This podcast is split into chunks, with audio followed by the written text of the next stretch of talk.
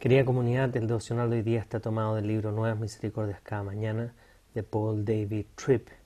El título del devocional de hoy día es el siguiente.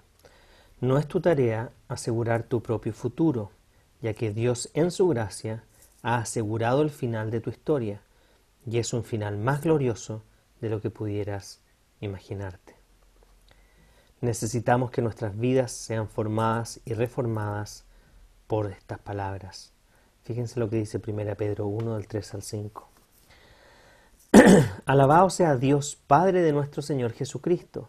Por su gran misericordia nos ha hecho nacer de nuevo mediante la resurrección de Jesucristo para que tengamos una esperanza viva y recibamos una herencia indestructible, incontaminada e inmarchitable. Tal herencia está reservada en el cielo para ustedes a quienes el poder de Dios protege mediante la fe hasta que llegue la salvación que se ha de revelar en los últimos tiempos. Como nos decía, esto está en 1 Pedro 1, 3 y 5. Uno de los temores humanos más comunes es el temor al futuro. Todos nos hemos preguntado, ¿qué pasaría si? ¿Qué sigue ahora? ¿O qué hay al final del camino?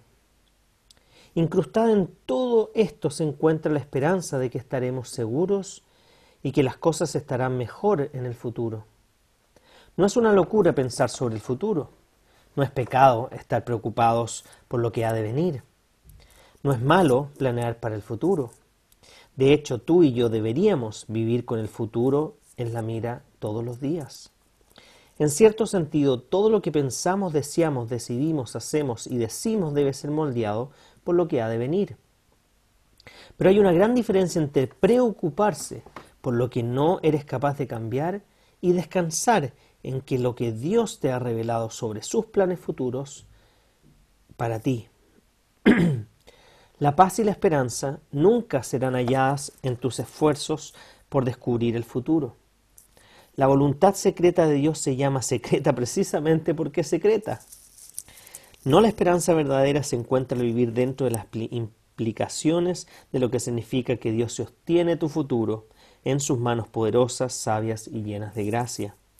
Pedro dice, nunca olvides que Jesús ha comprado un futuro para ti que es mejor que cualquier cosa que tú pudieras soñar o planear.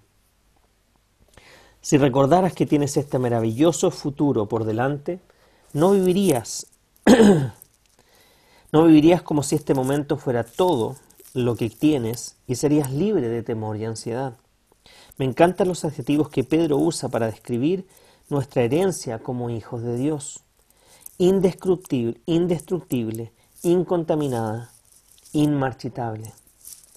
Juntas, estas palabras quieren decir que nuestra herencia es intocable y protegida. Nada puede dañarla. Es absolutamente segura.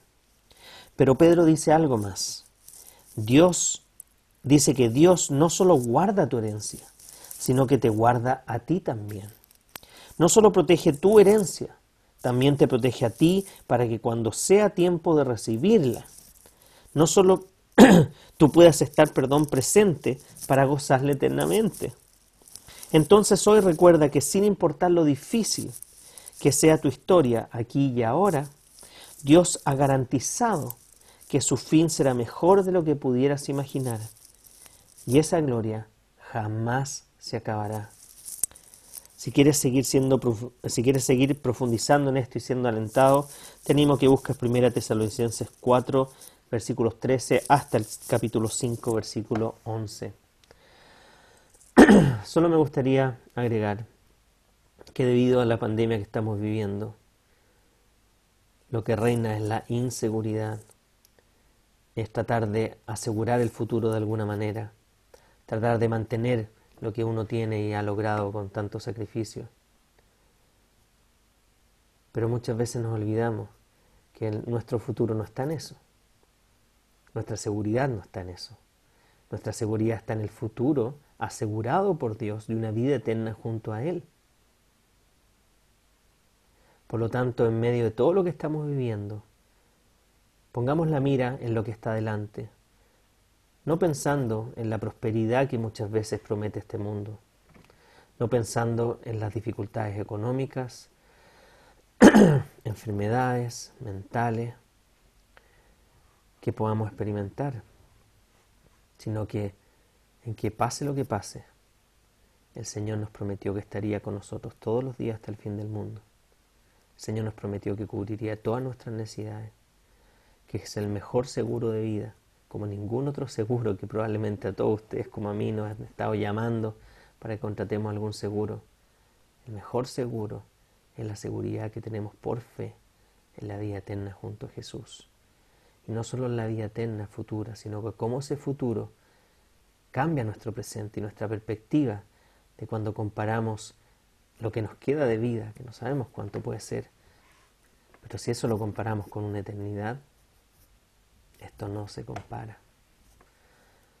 Por lo tanto, te quiero animar esta mañana a que puedas entregarle al Señor todas las dudas, inseguridades y temores que tengas con respecto al futuro y que puedas planificar con esa confianza y seguridad de que tu futuro y tu destino están en sus manos.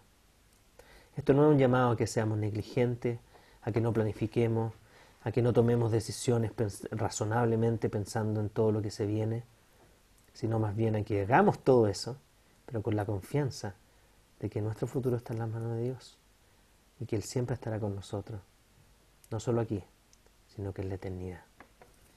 Que la gracia de Jesús te acompañe en este día y en el resto de la semana.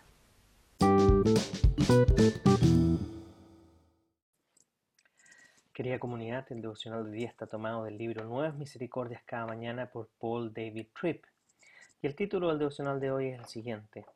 Nunca olvides que no puedes hacer lo que Dios requiere de ti. Cristo ya lo ha hecho por ti. Su gracia es tu esperanza. De alguna forma, esto es verdad para todos nosotros. Queremos convencernos de que somos lo suficientemente buenos como para ser aptos a los ojos de Dios. ¿Con cuál de las siguientes oraciones te identificas? Mira lo mucho que doy a la caridad. Mira lo hospitalario que soy. Mira el nivel de conocimiento teológico. Mira la frecuencia con que comparto el Evangelio. Mira qué buen matrimonio tengo. Mira lo exitoso que es mi negocio. Mira cómo no he caído en pornografía o adulterio. Mira el hecho de que educo a mis hijos en casa. Mira qué bien hablo. Mira cuántos viajes misioneros he asistido. Mira cuán constante soy con mi tiempo devocional. Mira mi disponibilidad para ser líder del grupo pequeño o del grupo en casa de mi iglesia. Tú y yo tendemos a querer demostrar que no quebrantamos la ley, sino que la guardamos. No obstante, el argumento de toda la Biblia es que si fuéramos capaces de guardar la ley de manera perfecta y coherente, Jesús no hubiera tenido que venir. La triste realidad es que ninguno de nosotros es justo por sí solo. Ninguno de nosotros da la talla. Ninguno de nosotros tiene el poder para guardar ley con las constancias necesarias para ser acepto ante un Dios completamente santo. Es por eso que era necesario que Jesús viniera a vivir y morir en nuestro lugar y a resucitar para derrotar al pecado y a la muerte. Nunca encontrarás esperanza en tu conducta, sin importar lo bueno que sean tus obras. El pecado es tu infección y sin la gracia de Jesucristo también es tu deceso. Es una realidad inescapable que debilita tu moralidad, conduciéndote hacia la muerte. Así que no pongas tu esperanza en tu propia justicia. Abandona la ilusión de poder alcanzar los estándares de Dios Mejor corre hacia la gracia de Jesucristo y sumérgete en ella. Él ya hizo lo que tú nunca pudiste haber hecho para que pudieras ser bienvenido y aceptado en la presencia de un Dios justo, aunque estés lejos de su justicia. ¿Cómo puede ser que Dios te acepte sin comprometer su propia justicia? Bueno, puede hacerlo debido a la justicia de Cristo que ha sido transferida a tu cuenta moral, eso sí que es una gracia maravillosa. Si quieres seguir profundizando en este tema, puedes leer Hebreos 2, del 10 al 18. Solo me gustaría agregar que generalmente pensamos que cuando Cristo muere, es como que Él eh, hubiera pagado una deuda eh, infinita que teníamos, que era imposible que pudiéramos pagar por nosotros mismos. Y Él lo que hace es que deposita lo suficiente para que quedemos en cero. Pero y después de eso, bueno, pensamos que tenemos que entonces, ya que Jesús nos sacó de ICOM, tenemos que empezar a agregar cosas, ¿no es cierto?, para mantenernos en positivo y no caer en negativo de nuevo. Pero la verdad es que lo que Jesús hizo no es solo pagar la infinita deuda que teníamos, sino que poner infinito beneficio, infinitas obras, por así decirlo, eh, o dejarnos en, un, en positivo de tal manera que tengamos lo suficiente para poder llegar al cielo. No porque nosotros hayamos hecho algo para merecer eso, sino que simplemente porque Jesucristo fue el que hizo todas esas obras perfectas para que nosotros pudiéramos alcanzar esa salvación que no merecíamos. Por lo tanto, lo que Dios nos pide es poner, confiar en que Él prometió que iba a hacer eso, realmente lo hizo, y por lo tanto tenemos que confiar de que vamos a recibir no lo que merecemos, sino que lo que no merecemos por obra o por lo que Cristo hizo por nosotros. Entonces nuestra confianza no está puesta en cuán fieles seamos nosotros, sino que en la fidelidad de Cristo, quien fue perfecto y fiel hasta el final, hasta la muerte. Por lo tanto, no olvidemos que no vamos a poder cumplir la perfección que Dios quiere en este mundo. Ahora, eso no es una excusa para dejar de hacer el bien, sino que con mayor razón deberíamos buscar hacer el bien, sabiendo que Dios ya nos aceptó, no por lo que hagamos, sino que por lo que Él hizo. Y que sea tal nuestro agradecimiento que estemos dispuestos a realmente hacer el bien, no solo para nuestro beneficio, principalmente, sino que para el beneficio de los demás. Que tengan un bendecido día y que la gracia del Señor los acompañe durante el resto de la semana.